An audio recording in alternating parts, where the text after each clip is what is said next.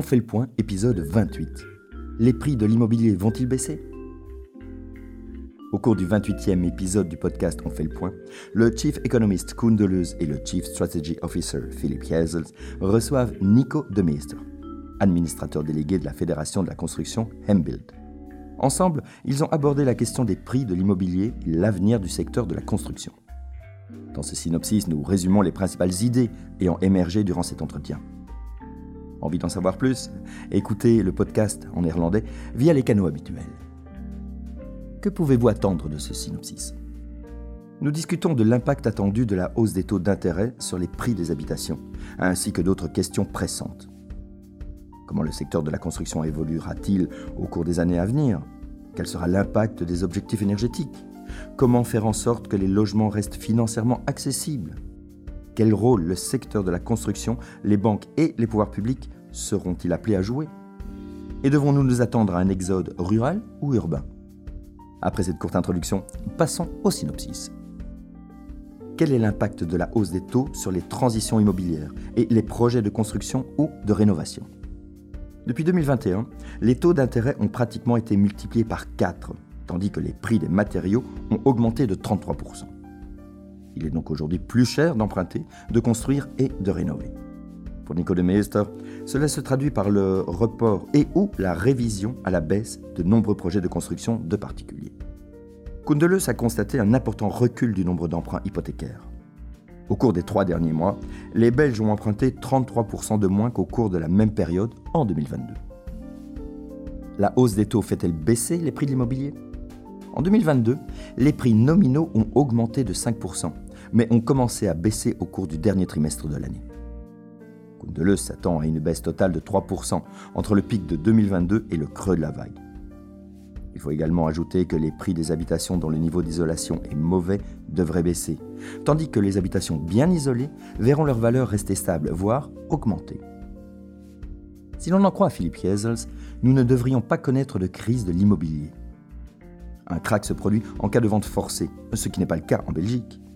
Malgré la baisse attendue, l'immobilier reste un bon investissement, en particulier si le bien dispose d'un bon certificat PEB ou a fait l'objet d'une rénovation en profondeur sur le plan énergétique quel est le grand défi qui attend le secteur de la construction?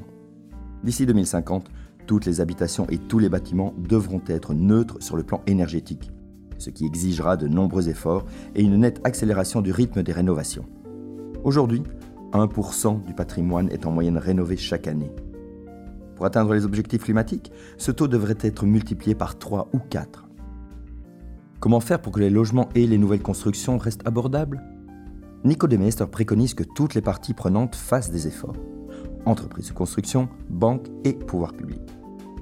Les entreprises de construction peuvent maintenir des prix à des niveaux abordables en faisant appel à l'automatisation. Ils peuvent par exemple recourir aux constructions off-site, où les différents éléments d'un bâtiment sont fabriqués dans des usines et assemblés sur place.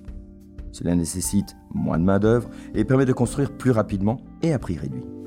Les banques devraient tenir compte des gains énergétiques réalisés lors d'une rénovation en profondeur, qui, selon Nico de se monte jusqu'à 300 euros par mois et par habitant.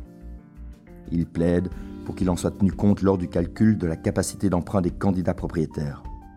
Le gouvernement devrait maintenir à 6% la TVA sur les taux de rénovation.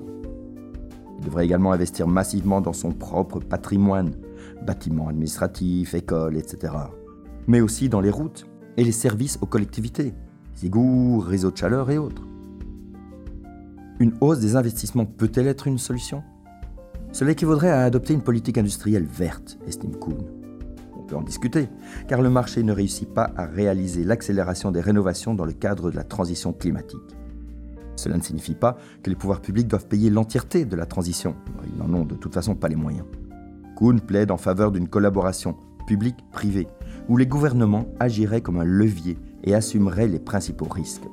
Dans cette constellation, les partenaires privés devraient investir 10 ou 20 fois l'apport des pouvoirs publics. À l'avenir, vaudra-t-il mieux vivre en ville ou à la campagne? Pour Nico de Meester, l'exode urbain que nous avons connu pendant la pandémie était un phénomène temporaire. Le changement structurel se fait des banlieues vers les centres-villes et c'est une bonne chose. Car si les gens vivent plus près les uns des autres et dans des logements plus petits, ce sera positif pour le climat et pour l'efficacité des installations. Qu'adviendra-t-il des bureaux vides? À cause du télétravail généralisé, aujourd'hui devenu une donnée structurelle pour de nombreux travailleurs, les entreprises ont besoin de moins de bureaux. D'un autre côté, nous souffrons d'une pénurie de logements. Les bâtiments sont comme des récifs de coraux. Si un meurt, l'autre prend sa place. De nombreux bureaux pourraient être transformés en habitations, surtout s'ils sont bien situés. Avertissement. Ce texte est un résumé du podcast On fait le point, enregistré le 15 mai 2023. Les opinions exprimées dans ce podcast et dans ce résumé sont celles du modérateur et des personnes interviewées, et ne reflètent pas nécessairement le point de vue de BNP Paribas Fortis.